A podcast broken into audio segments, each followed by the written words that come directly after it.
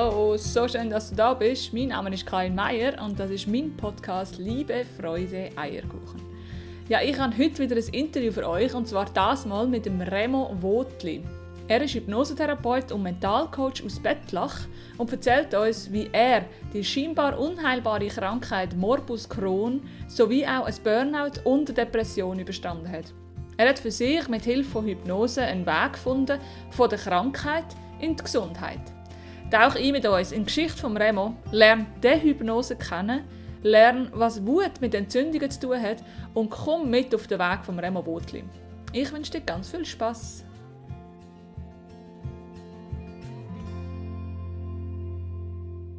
Ja, herzlich willkommen, lieber Remo Wotli. So schön, dass du da bist, hier in meinem Podcast und dass du dir Zeit genommen hast für das Gespräch.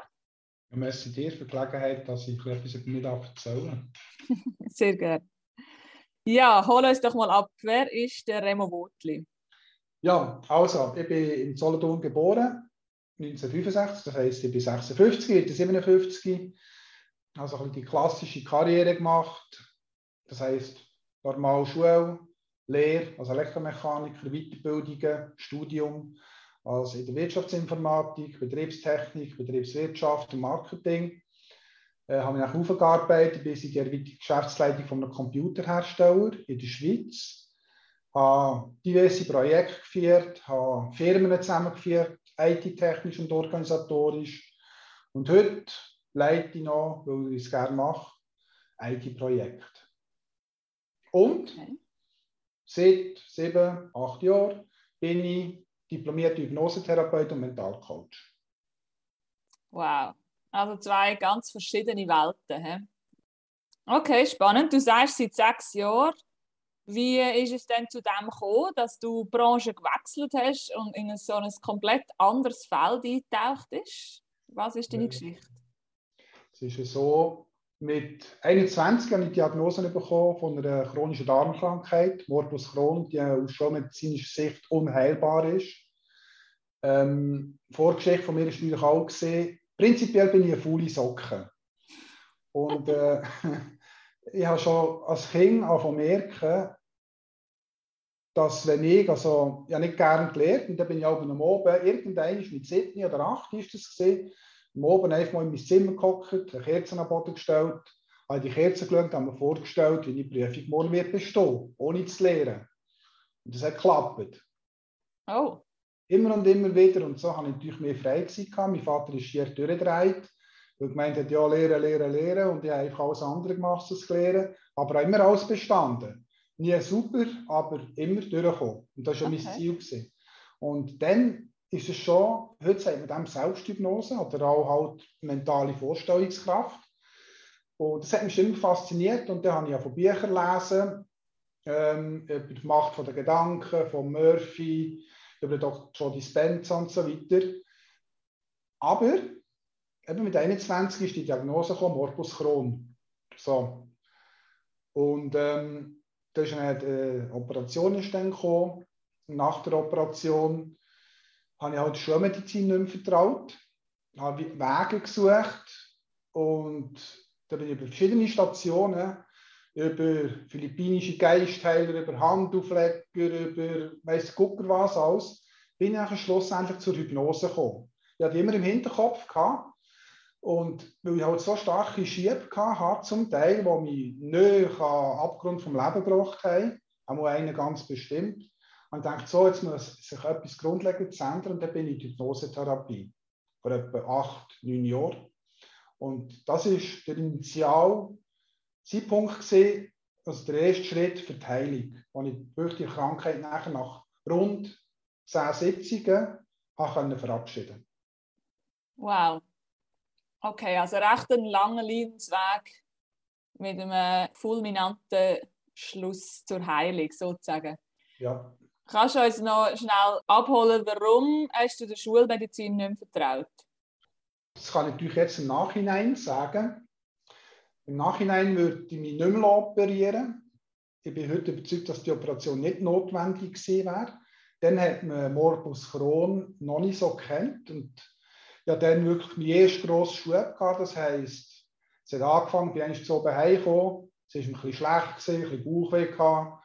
Dann haben wir gemeint, ja, es ist eine Magen-Darm-Geschichte, aber ich die ganze Nacht durch extreme Krämpfe gehabt und immer wieder Erbrechen. Ich konnte nichts behalten. Und dann bin ich zu meinem Arzt und der hat mich nachher eingewiesen ins Spital.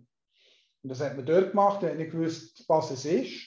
Und im Spital ist der Schub schon wieder vorbei gewesen. Das heisst, ja keine Schmerzen gehabt, es ist wieder gut gegangen, es ist mir nicht schlecht gewesen. Aber dann dachte ich, ja, wir müssen es noch da behalten, zwei Tage angeschaut und gesagt, ja, sie müssen operiert werden. Weil ich einen entzündeten Darmabschnitt habe, der irreparabel geschädigt ist. Okay. So, und dann ist man halt in einem Zeug gesehen, ich gesagt, da bin ich 21 gesehen, wenn ich recht wusste, was. Und dann ist das Knall auf Fall gegangen. Spritzen, Operationstisch, operiert, ohne dass mir vorher groß gesagt worden ist, was es eigentlich bedeutet. Und nachher bin ich aufgewacht mit einer riesen Narbe im Bauch. Ich war vorher Sportler, gewesen, bin gerne schwimmen. Und nachher hat ist das Notiz noch ausgekommen, dass das Morbus Crohn ist. Und heute weiß ich, dass die Operation nicht wirklich nötig gewesen wäre. Und darum vertraue ich der Schulmedizin nicht mehr. Die ist gut für akute Sachen, aber heilen tut sie nicht wirklich, weil nach der Operation ist es noch schlimmer als vor der Operation. Das heisst, in schlimmen Tagen bin ich bis zu 15 Mal aufs WC gegangen. Oder habe müssen gehen. Ja. Und zwar, wenn ich es gespürt habe, innerhalb von den nächsten fünf Minuten. Ja. Und sonst wäre es in die Hose gegangen. Okay, das heisst, damals, wo du 21 warst, haben wir die Krankheit Morbus Crohn gar noch nicht kennt und hat relativ schnell eigentlich, ohne groß zu erklären, operiert. Und das hat eigentlich zusammengefasst gar nicht zu einer Heilung geführt. Also das hat trotzdem noch einen Leidensweg von über 20 Jahren mit sich gebracht. Das ist definitiv so. Die Krankheit verläuft ja schubweise. Es gibt Phasen, wo, wo man fast nichts hat. Dann gibt es wieder Phasen, die schlimm sind, ganz schlimm sind. Dann ist wieder nichts gesehen. Das hat sich immer gesteigert und dann muss ich sagen, ja, für was hat man mich operiert? Mm. Äh, und dann nach den Aussagen der Ärzte nicht geglaubt und ich habe dort das Gefühl gehabt, ja, wir machen jetzt mal auf, wir schauen mal und dann sehen wir mal, wie das geht. Äh, auftun, zunehmen und, und tschüss. Ja. Nachbetreuung geben. Auf meine Fragen keine Antworten können geben und ja. Und die Schübe, die zeigen sich immer gleich. Also das ist eben Krämpfe, schlecht, und gibt es noch andere Symptome, die mit dem mit? Nein, also Schmerzen. Also ich, ich habe mal so mit Frauen geredet. Ich glaube, man kann es vergleichen mit Geburtswehen. Schmerz. Also, oh, wow. ja, ich, ja, ich bin so in den Schmerzen gelegen, ja, nur noch sterben. Das kannst du dir vorstellen. So Alien-Film kennen ja viel, etwas so von innen, wo rausbrechen, kurz vor dem Durchbruch, ist dann auch dass sie so Wellen sehen also extreme Schmerzen. Ich, weiß, es Schmerzen von Sportverletzungen und so, aber solche Schmerzen habe ich noch nie erlebt. Also ja. Schmerzen, durch nachher kolikartige Schmerzen ist durch die Übelkeit gekommen. Und da hat man einfach so mal alle halbe Stunde, alle Stunde einfach müssen gut brechen. Zu den Schmerzen. Und ähm, der schlimmste Schub, der hat fast 10 Monate gedauert, habe ich 25 Kilo verloren. Jesus Gott. Ja. Wow, okay. So in dem Heilungsweg nachher in diesen über 20 Jahren hast du so viele verschiedene Sachen ausprobiert. Wie bist du denn schlussendlich überhaupt auf die Hypnose gekommen? Das dann aufgrund von der Kindheitserfahrung gewesen, die du gemacht hast? Ja, komischerweise habe ich immer die Hypnose so im Hinterkopf gehabt. Ähm, eben, man sieht es im Fernsehen, man sieht es in Filmen. Wie die wirkliche Hypnose ist, man sieht da andere Hypnose, zusammen kommen vielleicht noch. Und ähm, ich hatte das immer im Hinterkopf gehabt, habe nie konkret geschaut und nachher habe ich gedacht, so nach wieder die Wesen ist gesagt, so jetzt muss grundlegend etwas anderes gemacht werden.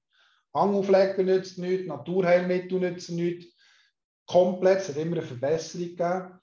Und äh, dann habe ich Hypnosetherapie gesucht, Termin abgemacht und schon nach der ersten Sitzung hatte ich eine geniale Wirkung. Gehabt. Und ähm, das ist eigentlich so das Ding. Also immer im Hinterkopf, frage mich nicht warum. Mhm. Ich das vielleicht früher gemacht habe, ist einfach da gesehen, was mich auch fasziniert hat. Und probiert, gemacht und Erfolg hat damit. So beeindruckend. Und du hast gesagt, zehn Sitzungen haben dir gelangt, um dich heilen und symptomfrei Ja. rauszulassen. Ja. Ja. Okay.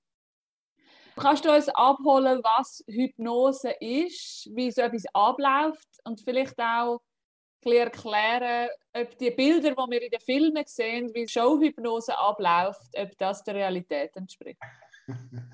Ja gut, das ist wieder die Frage, was ist Realität?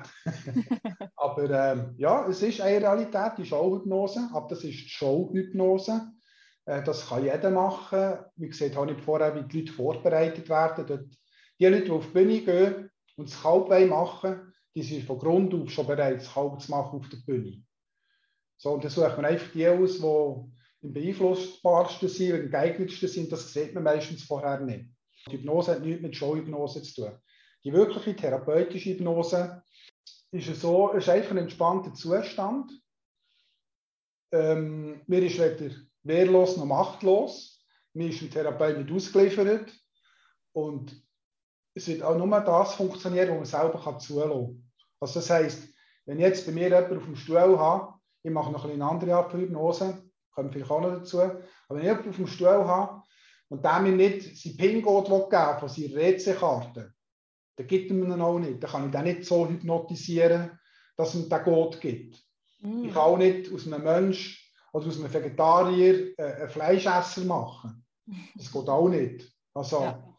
Oder? Und viele Leute kommen zu mir und sagen, was, das war Hypnose? Gewesen? Ich habe ja alles gehört, ich bin ja nicht weg gewesen. Ich sage, jawohl, genau das ist es.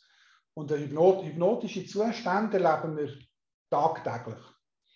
Ich vergleiche es immer so, ähm, am Meer, am Strand, zu oben, Chill-Out-Musik im Hintergrund, einen coolen Drink und schaut aufs Meer raus, wie die Sonne, runter, äh, die Sonne untergeht. Und das ist ein hypnotischer Zustand.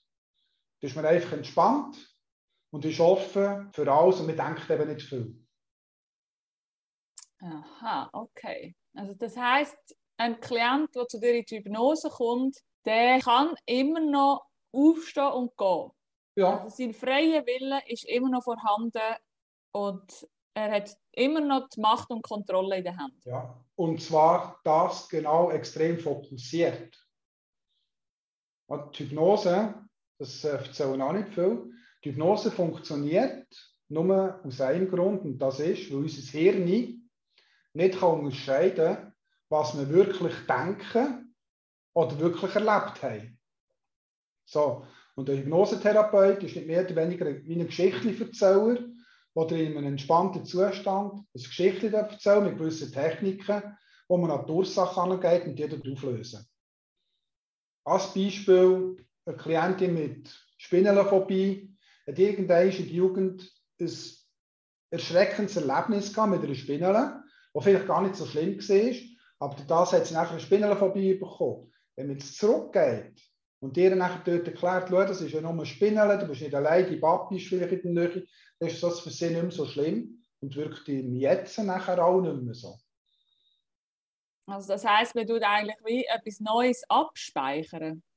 Ja, also ich habe mich aus der Technik, wie ich vorhin erzählt habe, und im Prinzip geht man störende Programme, also die unbewussten Programme, unbewusste Gedanken, äh, unbewusste Glaubenssätze, aufs, aufstöbern, wie findet sie, tut sie rekonditionieren, also verändern oder dann löschen. Und kann man sagen, schwupp, ist mir jetzt Blockade gelöst. Ich rede nicht von Krankheiten bei mir, ich rede gerne von Blockaden, physische und psychische, die irgendwann durch eine Ursache ausgelöst worden sind. Und die Ursachen entstehen meistens durch Störungen im System, durch einen Schock, durch einen Streit mit den Eltern, mit den Kindern, wenn man mit einem Kind schimpft, durch einen Lehrer, durch einen Streit mit dem Partner, mit dem Chef. Es kann irgendeine Situation sein, wo das System einfach geschockt wird, unbewusst. Und dann gibt es nachher die Chance für das böse Programm, das Virenprogramm, sich einzunisten und das läuft nachher ab. Und irgendwann ist, entwickelt sich das zu einer Blockade. Das ist meine Art von Hypnose, wie ich sie erzähle und erkläre. Für mich gibt es keine Krankheiten, nur Blockaden. Und eine Blockade ist eine eingeschlossene, gefangene Emotion, die man muss lösen muss. Okay, das heißt, die Blockade ist die Ursache von einer Krankheit. Genau. Ja. Und ich muss in dem schläfrigen Zustand sein, damit du einen Zugang zum Unterbewusstsein hast. Es ist nicht einmal ein schläfriger Zustand, es ist einfach ein entspannter Zustand. Also, wenn du Auto fährst, immer die gleiche Strecke, von Bern nach Zürich, jeden Tag um die gleiche Zeit, dann kommst du plötzlich in Zürich an. Aber du kannst nicht erzählen, was passiert ist, weil die Strecke schon hundertmal gefahren bist oder tausendmal. Und das ist auch ein hypnotischer Zustand. Es ist einfach so, ein Entspann es ist nicht, hat nichts mit Schlafen oder Schläfrig zu tun, mhm. sondern einfach entspannt. Und extrem fokussiert und wir wollen eine Veränderung vornehmen.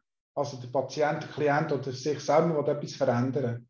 Darum funktionieren ja auch Meditationen ja. Mhm. Also es ist überhaupt nicht schläferig. Ja. Es kommt auch darauf an, Entschuldigung, es kommt auch darauf an, was man hat. Also Migräne, Allergien und so weiter äh, kann man ganz normal, fast in einem Wachzustand lösen, wenn es etwas Traumatisches ist, also wirklich schwer traumatisch. Müssen natürlich tiefer gehen, als man wirklich halt fast schläft. Es gibt einen hypnotischen Schlaf, aber das ist dann wirklich für schwere Sachen. Wenn du tiefer weg bist, dann hast du Zugang zu anderen Systemen in uns. Ja, und der Klient kommt nicht richtig mit über. Zum Beispiel ja auch Frauen, die Missbrauch erlebt haben.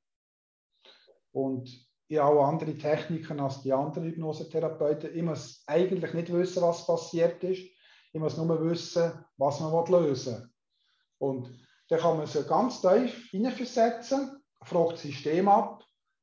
Und dann tut man nicht wieder, ich habe sie auch so erlebt, ich bin immer wieder in meine Geschichten hinein in die blockierenden, und die hat man nachher aufgelöst. Und das hat mir selber mit der Zeit nicht so toll gedacht. Und darum habe ich Techniken entwickelt, auch gehe ich mit gewissen Klienten extrem tief, dass sie das nicht bewusst noch einmal erleben. Weil so ein Missbrauch bei einer Frau ist ja nicht etwas Tolles. Und das will man nicht noch einmal erleben. Aha, aber das bedingt, dass du tiefer ins Unterbewusstsein kannst eintreten weil du die Geschichten nicht mehr durcherlebst? Oder ja, so, kann man das erklären? Wir müssen vielleicht auch erklären, was ist Unterbewusstsein. Viele Leute meinen ja, und zum Teil auch Therapeuten, dass das Unterbewusstsein etwas mit dem Hirn zu tun hat. Aber für mich ist Unterbewusstsein Körperzellen, wo wir etwa 30 Millionen haben im Körper. Und dort ist jede Information abgespeichert. Das ist wie eine Festplatte vom Zeitpunkt an von der Zeugung bis zum heutigen Tag wird die sekündlich beschrieben mit allen Informationen und bewusst oder unbewusst wahrnehmen. So. Und wenn jetzt jemand so ein traumatisches Erlebnis hat, führe ich wirklich in eine tiefere Entspannung.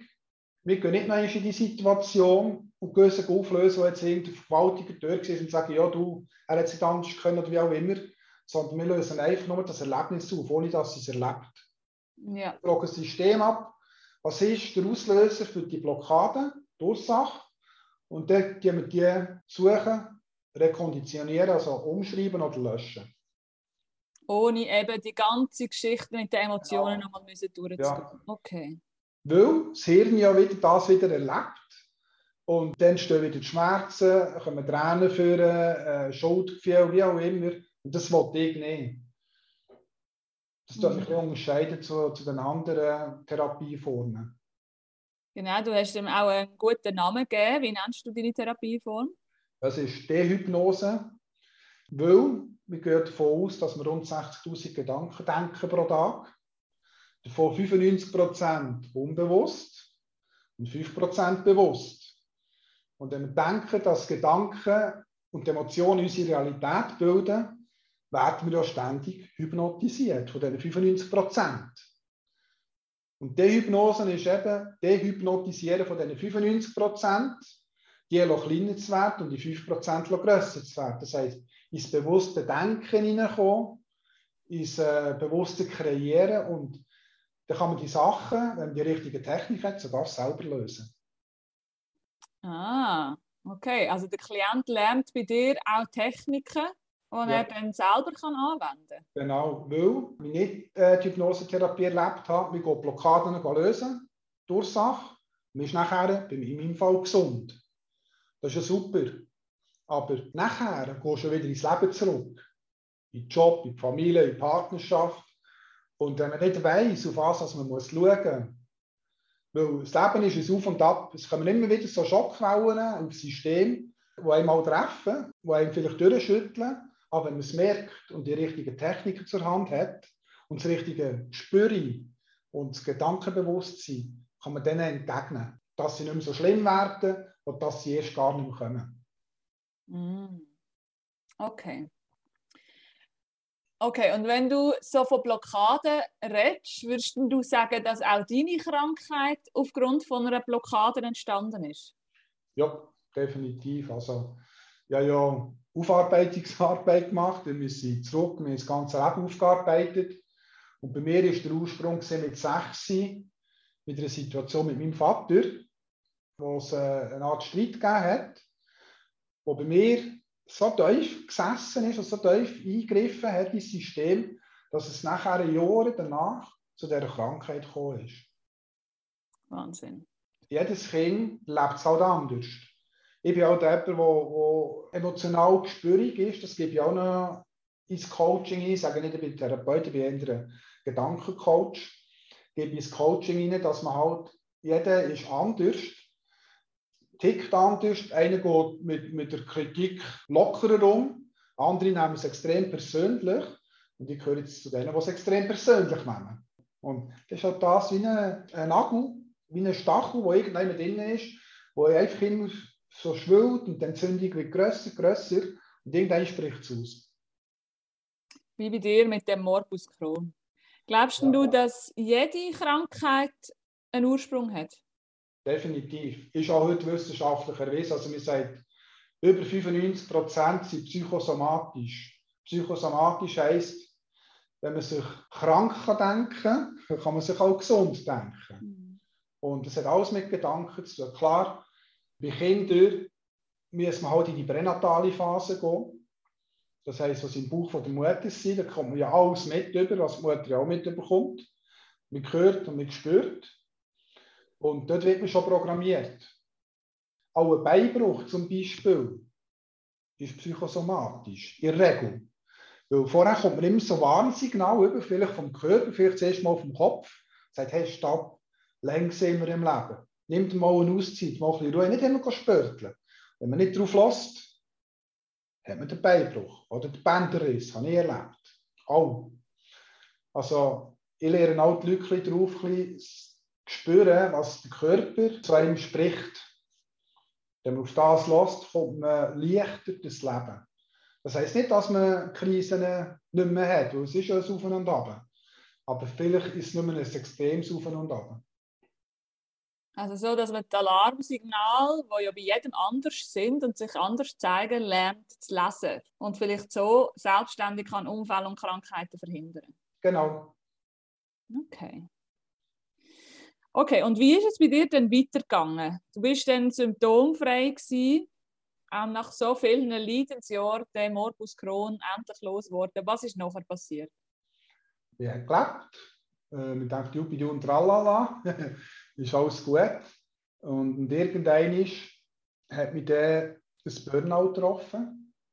Der Auslöser damals war der Job. Burnout ist ja eine Erschöpfungsdepression zwei Jahre keine Ferien, Stress, Stress, Stress. Hat man aber nichts gemacht im Stresssinn. Und äh, dann sind wir in die Ferien und dann plötzlich hängen wir angeschossen. Eines Morgens habe ich nicht mehr aufstehen, habe ich nicht mehr zum Bett aus wollen. Habe ich Selbstmordgedanken gehabt, immer und immer wieder. Und ähm, das war dann so das zweite grosse Ereignis gesehen, nebst Morbus Crohn, eben Burnout, Depression. Und heute weiß ich und heute weiß man auch, dass viele Leute, die Darmkrankheiten haben oder haben, eben auch psychische Blockaden oder Krankheiten haben. Gibt es denn da auch eine Verbindung zwischen Darmkrankheiten und Depression? Das ist ja da wissenschaftlich erwiesen. Weil man sagt ja, Kopf denkt, Darm lenkt. Das emotionale Zentrum ist der Darm. Er sieht ja aus wie ein Hirn, also die, mit diesen Windungen. Und wir wissen heute, dass zuerst der Darm entsteht, bevor das Hirn. Äh, ohne Darm kann der menschliche Körper nicht mehr leben. Es gibt keinen künstlichen Darm. Künstlichen Darmausgang gibt es. Äh, man kann einen Herzschrittmacher implantieren, man ist hirntot, aber der Körper funktioniert aber der Darm. Und der, der nicht funktioniert, ist eigentlich der eigentliche Herrscher von mir aus gesehen im Körper. Und äh, die Zusammenhänge hat man ganz klar festgestellt. Zum Beispiel auch Schmetterlinge im Bauch, die fühlt man nicht im Kopf. Oder irgendwie, es macht man ein flaues Gefühl. Also das emotionale Hirn ist der Darm. Also die Zusammenhänge sind ganz klar da. Wir wissen auch wissenschaftlich, dass mehr Informationen vom Darm ins Hirn fließen als umgekehrt. Das heisst, dass wir sollten auch schon Blähungen und unregelmäßigen Stuhlgang und so Geschichten ernster nehmen? Definitiv. Weil bei mir hat es ja auch äh, mit drei, vier Jahren angefangen. Heute würde man dem sagen Reizdarm. Aber immer so ein bisschen mit dem Darm zu kämpfen gehabt. Ich bin auch emotional spürig. Aber das hat man dann zumal nicht wahrgenommen. In den 60er Jahren hat man andere Sachen gehabt. Ist man dann noch nicht so weit gesehen und ich habe mir halt alles zu Herzen genommen. Und äh, eben, dann hat es mit Durchfall angefangen, mal ein bisschen mit Bauchweh. Und ähm, definitiv muss man die Geschichte ernster nehmen. Weil gesunder Darm, gesunder Mensch. Mm. Wenn man Bleigen hat oder wie auch immer, Durchfall, dann stimmt irgendetwas im System nicht mehr. Mm. Okay. Und jetzt hast du vorher schon so ein bisschen erzählt von diesen Alarmsignalen wahrnehmen. Erinnerst du dich noch, was die Vorstufen sind vom Burnout, von der Depression, bis zu dem Tag, wo du gesagt hast, eben hast nicht mehr aufstehen und Selbstmordgedanken gehabt? Was sind so Anzeichen, die vielleicht auch ein Hörer jetzt also, Alarmstufen schlagen ja? Hinten ist es einfach zu sagen. Ich, ich selber, als ich drinnen bin, in der Entstehungsgeschichte, habe ich es nicht gemerkt. Aber ich bin, wir sind auch Kollegen bei uns daheim zum Essen, plötzlich sagt der Kollege, hey, Warum bist du so aggressiv gegenüber der Freundin? Ich sage, was aggressiv? Ja, du bist aufbrausend. Ich sage, nein, das kann ja nicht sein. Ich habe das gar nicht wahrgenommen. Das ist ein Beispiel, wie ist der gereizter? Oder am Morgen, wenn man einfach nicht mehr zum Bett auskommt, keine Motivation mehr hat. Es ist nicht Müdigkeit, es ist einfach nicht mehr mögen, aufzustehen, einfach im Bett liegen, die Storen lassen, Bettdecke über den Kopf und nichts mehr wissen. Es kommt halt immer, halt zu immer, immer machen, machen, verdrängen, dass man auch gewisse Sachen, die man weiß, einfach verdrängt, auf die Seite schiebt. Und bei mir ist es auch ganz krass gesehen, ich weiss, wir sind an einem Wochenende, haben wir ein äh, Wellness-Wochenende gemacht und dann plötzlich beim Heimfahren habe ich gedacht so, hm, ich könnte jetzt eigentlich das Loch abfahren und dann ist es vorbei. Was gibt mir das Leben noch? Der Sinn vom Leben auch hinterfragt, oder? so morgen, sage ich ihm so, komm um 8 Uhr, um 12 Uhr, komm um 1 komm um 5 Uhr. Das kann so nicht sein. Einfach immer das Gleiche, so in diesem Hamsterrad drin sein vom Leben. Und das ist auch nachher der Ursprung, also auch ein Indikator gewesen, warum ich etwas anderes gesucht habe im Beruf. Hm. Und äh, Depressionen die können ganz viele Arten von Signalen schicken. Müdigkeit ist sicher etwas, gewisse Aggressivität ist etwas, Appetitlosigkeit ist etwas, Magen-Darm-Geschichten definitiv, sei das Verstopfung oder Durchfall, sei das Bleigen, sei das Schmerzen, Reizdarmgeschichten, es hat immer etwas mit der Psyche zu tun. Immer. Und das sollte man anschauen, von wem auch immer. Im Hypnosetherapeut ist halt so, dass man halt immer zuerst eine ärztliche Diagnose braucht von der Schulmedizin. Wir dürfen selber keine Diagnose stellen. Aber darum rede ich auch von Blockaden. Wenn einer mit Symptomen kommt, dann kann man aufgrund der Symptome zurückschließen, was es könnte sein. Aber ich darf nie, und das mache ich auch nie, Diagnose stellen. Ich sage einfach, es ist eine Blockade, psychisch oder physisch, und die gehen wir lösen. Okay. Und wie hast du denn du können lösen? Welchen Weg von der Heilung hast du gewählt bei der Depression, beim Burnout? Auf der einen Seite ist es natürlich das Produkt gesehen, ein Spray äh, wo mir geholfen hat. Und auf der anderen Seite ist der Input vom Kollegen, der mich darauf aufmerksam gemacht hat, dass etwas mit mir nicht stimmt. Und da habe ich mal so im Internet einen Burnout-Test gemacht. und dort, dort der Stampel tiefrot gesehen. Ich dachte, oh, Let's. Ähm, ich war dann noch in einem Coaching, gewesen, aber das ist ein Business-Coaching. Aber die hat auch Erfahrung mit Burnout. Und dann habe ich dort noch einen intensiveren Test gemacht und dort war es noch dunkler. Gewesen. Darum habe ich dann auch gewusst, ja, warum ich die Gedanken vom Selbstmord. Also wirklich, ich bin auch so in der Stube gehockt. Was soll ich nehmen? Hm, Waffen, Pulsschlagadern aufschneiden, was soll ich machen? Drinnen, draußen. Und äh, dann bin ich drauf gekommen und habe gemerkt, was sie mir innen denkt. Dann habe ich gesagt, ah, du hast ja die Techniken, du weißt es ja, du lernst deine Klienten, du hast es gelernt. Und dann habe ich echt selber geheilt. Also ich bin selber daraus rausgekommen. Okay. Also Selbsthypnose dann angewendet in Kombination mit dem Spray? Oder wie hast du das gemacht? Äh, es ist nicht so, ist auf eine Art Selbsthypnose gesehen, aber ich habe dann nachher mehr meine Gedanken aufgeschrieben. Und ich so die Liebling da hatte. Und habe mich dann auch wirklich gefragt, sind das meine Gedanken? Das ist eine spannende Frage. Weil inzwischen weiß ich auch, dass ich ja nicht mein Körper bin. Ich bin nicht meine Gedanken, sondern ich habe einen Körper und ich habe Gedanken. Und wenn man sich dem nachher mal bewusst ist, und das wirklich mal ins Bewusstsein hält, ist das auch ein Schritt zur Heilung. Weil viele die sich über den Körper definieren oder identifizieren, aber das stimmt nicht. Schlussendlich ist auch ein Ding, das ich meinen Klienten mitgebe, wir sind ja Geist im Körper, wir sind nicht der Körper. Und wenn man das mal geschnallt hat, das Bewusstsein geholt hat, kann man dem Körper auch Befehle geben. Bewusstsein. Und dann habe ich wirklich mit mir wieder Bewusstseinsarbeit gemacht, eben so aufgeschrieben, Gedankentagebuch geführt, Dankbarkeitsübungen gemacht am Abend vor dem Einschlafen, vor dem Einschlafen, die letzten 10, 20 Minuten und nach dem Aufwachen, 10, 20 Minuten, ist ein hypnotischer Zustand, da kann man sich programmieren.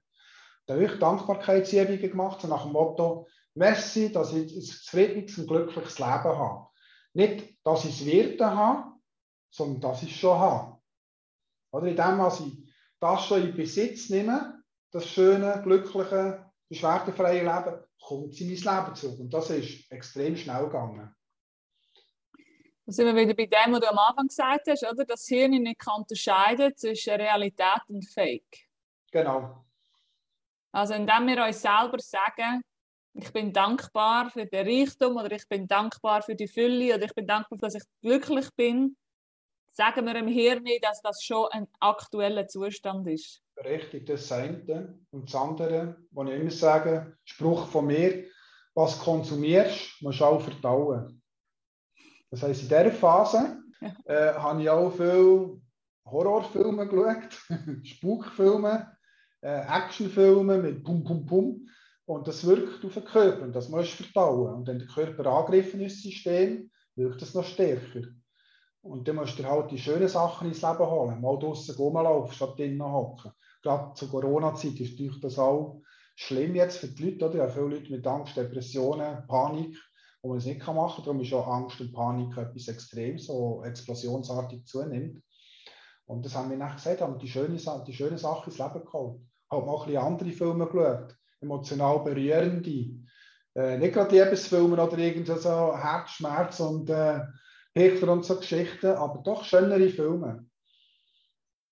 Und das bewirkt halt dann auch etwas. Also, es ist genau gleich, wenn du schlechte Nahrung zu dir nimmst, hat der Darm nicht so Freude und dann etwas Gesündes isst, hat er mehr Spaß dran. Okay. Es ist auch wegen Konsum, oder auch zur heutigen Zeit. Ich meine, was lese ich in den Zeitungen, in den Medien? Was hörst du über Was ist das Hauptthema? Um ein Eis. Keinem geht es den Leuten schlecht. Mm. Wir hören nur noch Schlechtes. Und ich behaupte mal, wenn die Medien nicht wären, wenn wir keine Medien hätten, würde es vielen Leuten viel besser gehen. Das braucht dann eben sehr viel Selbstdisziplin, oder? Um genau diese Medien nicht mehr konsumieren, um sich loslösen von diesen schrecklichen Nachrichten und ich glaube, das fällt sehr vielen Leuten schwer, so diese Selbstdisziplin. So habe ich auch etwas zu sagen, ja. Die Schwierigkeit liegt in der Einfachheit der Sache. Auch wenn, wenn man sich das Leben ändern will, muss man seine Routine ändern. Das heisst, wenn man sich achtet, man steht in der Regel der Wecker zur gleichen Zeit. Wir den Wecker abstellen mit dem gleichen Hang, mit der gleichen Bewegung. Man steht mit dem gleichen Fuß auf. Man geht aufs WC, man nimmt das Kaffee, man geht unter die Dusche, man schaut die Nachrichten. Peng und da ist man schon wieder in seiner Realität in seiner Matrix da ist man schon gefangen. Und dann hat man immer den gleichen Arbeitsweg, man macht immer wieder das Gleiche und der Weg zur Veränderung ist immer, wenn man die kleinen Sachen ändern. Ich sage immer all meinen Klienten, putz mal die Zähne mit der anderen Hand. Zahnpasta wird überall landen, nur nicht dort, wo sie sollte. Oder dort mal den Tagesablauf ändern. Nimm mal einen anderen Arbeitsweg, obwohl es vielleicht zwei, drei Minuten länger dauert oder kürzer ist ja gleich. Und indem dass man etwas anderes macht, stellt das Hirn ja auch andere Verbindungen her. Neue. Und nicht immer die gleichen alten. Und ich sage immer, wenn man im alten Schema ist, mit den gleichen Gedanken, der gleichen Umgebung, kann man nichts verändern. Darum muss man im Kleinen anfangen. Ja, das sind schon ein paar sehr gute Tipps gewesen. Dann, äh, ich glaube, da braucht es dann auch die kleinen Schritte und nicht, dass man sich schon zu viel vornimmt, sondern genau, dass man mal eine Busstation früher aussteigt und mal heimläuft, äh, mal in einen anderen Laden geht einkaufen, so kleine Sachen, die gut im Alltag zu implementieren sind. Genau. Du hast mich gefragt, warum ich auf die Hypnose gekommen bin, respektive ins Burnout ja, oder Depression bezwungen habe. Seit ich das neue Gedankenbewusstsein auch nicht nur erzählen und lehren, sondern auch selber wieder praktizieren, weil im Alltag, auch ich, vergesse es zwischen aber ich das jetzt wirklich in meinen Alltag integrieren, Dankbarkeitsbuch führen, ein Gedankenbuch führen, was denkt man so den ganzen Tag, oder ein Erfolgstagebuch mit seinen drei Erfolgen, die müssen nicht riesige sein, kann man zum Beispiel sagen, yeah, ich habe es geschafft, endlich mal einen anderen Arbeitsweg zu nehmen, oder yeah, ich habe es mal geschafft, in ein anderes Restaurant zu gehen, das sind alles so kleine Erfolge im Leben. Und wenn man die mal drin hat, ähm, bewirkt man sehr viel. Also, wenn man den Fokus ändert auf eigene Erfolg, eben mit dem Dankbarkeitsablauf sich selber sagt, was der neue Zustand soll sein und Gedanken aufschreibt und man dann eigentlich auch selber beobachtet, was man überhaupt die ganze Zeit denkt. Das ja. kann sehr spannend sein oder auch erschreckend. ja, das glaube ich. Und das ist ja so, man, also wenn man weiß, was man denkt und was man denkt, das wird man und das ist man, dann geht man ganz anders mit seinen Gedanken um. Weil Gedanken haben eine Tendenz, eine einzige, sich zu verwirklichen. Und das verdammt schnell. Stimmt. Positiv oder negativ. Wie ist das gegangen? Die Gedanken werden zu Gefühl, deine Gefühle werden zu, zu Wort, genau. Die Worte werden zu Handlungen, die Handlungen zu Routinen, die Routinen zum Schicksal, zum Leben. Ganz genau. Das alte Sprichwort, ich weiß nicht, woher es kommt, aber es ist wirklich so. Mhm. Wenn man das Intus hat, dann brauchst du keinen Therapeut, dann brauchst du keine Medikamente, dann lebst du nur und du, bist ein bewusster Designer oder ein Architekt von deinem Leben. Mhm.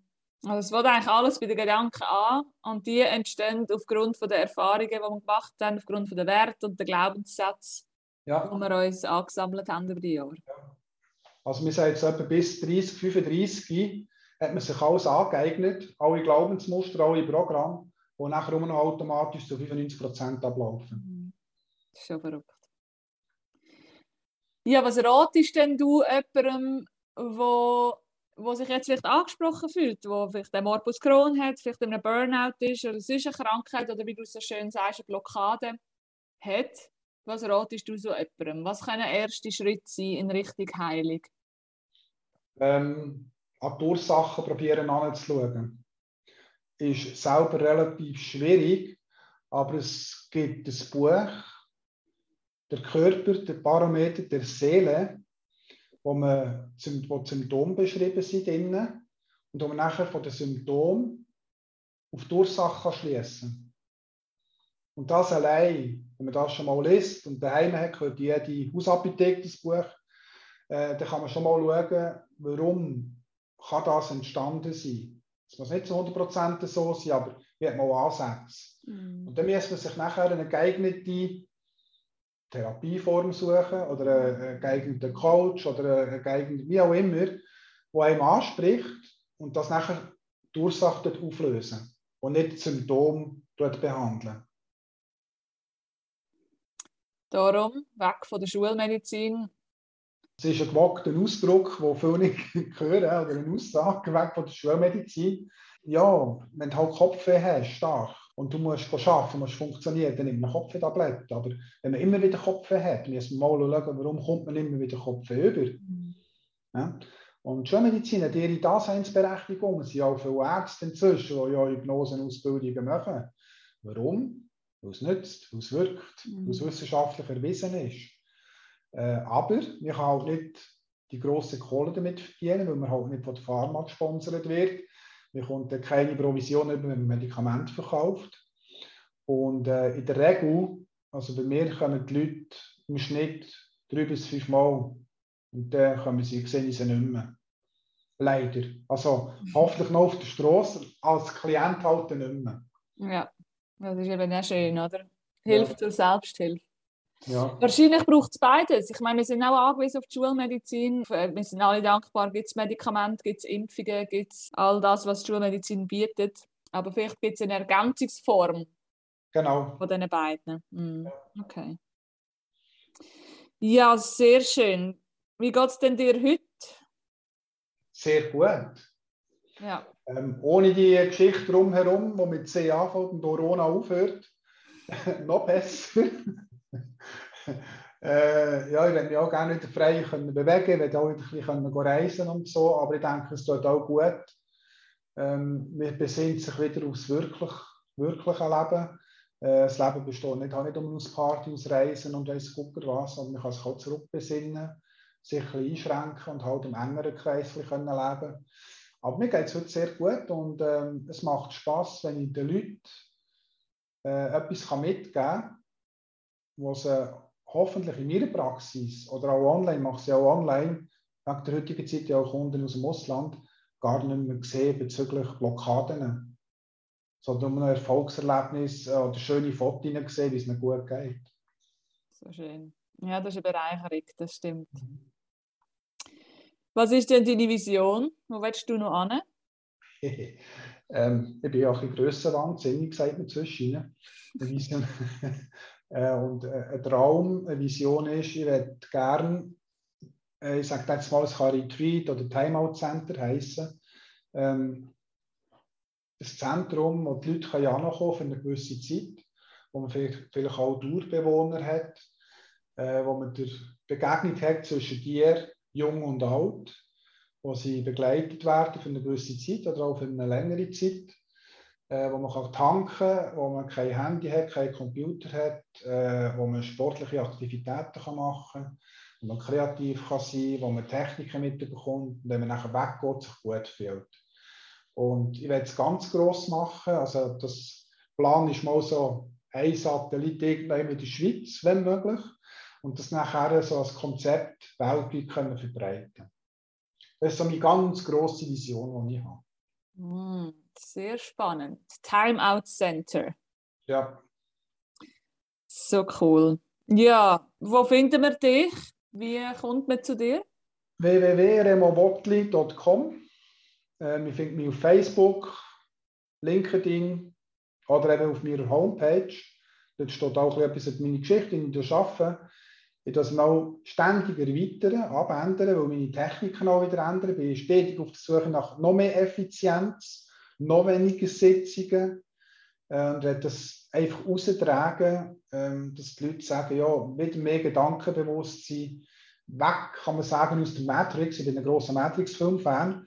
Äh, Matrix ist mich alle Medien und mal raus ins Leben, mal schauen, wie, wie es im Wald innen ist, wie es am See ist, die frische Luft schmecken, weg vom Handy, äh, das wirkliche Leben genießen und das selber können kreieren sehr schön. Okay.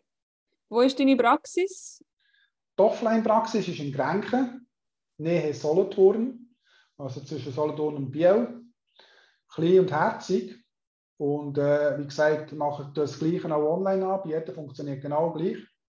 Gibt Leute, die kommen von weit, also von weit her, schweizerische Verhältnisse weit her, von Zürich auf Grenken.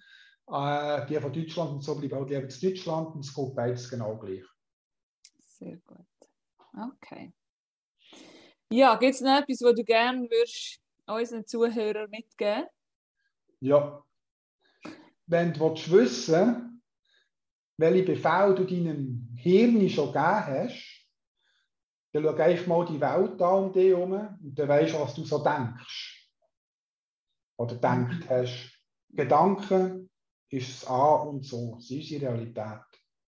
Nicht mehr und nicht weniger. Was du im Aussen wahrnimmst, ist auch irgendwo in dir innen. Ja, definitiv. Ja. Schau, es denkt ja in uns innen, oder? Es, Ja. es wirkt auch zuerst mal auf den Körper. Ja, absolut. Spannende, weise Wort zum Schluss. Danke vielmals. Wie? Von einem alten Mann. Ja, nein, nein. In der Blüte des Lebens, würde ich sagen. Genau. Danke dir vielmals, lieber Remo, Merci dir, Karin. für die Geschichte mit uns geteilt hast und die vielen Erkenntnisse. Und ich hoffe, äh, viele Hörer inspiriert hast mit dem. Ich Danke hoffe es doch sehr. Merci dir.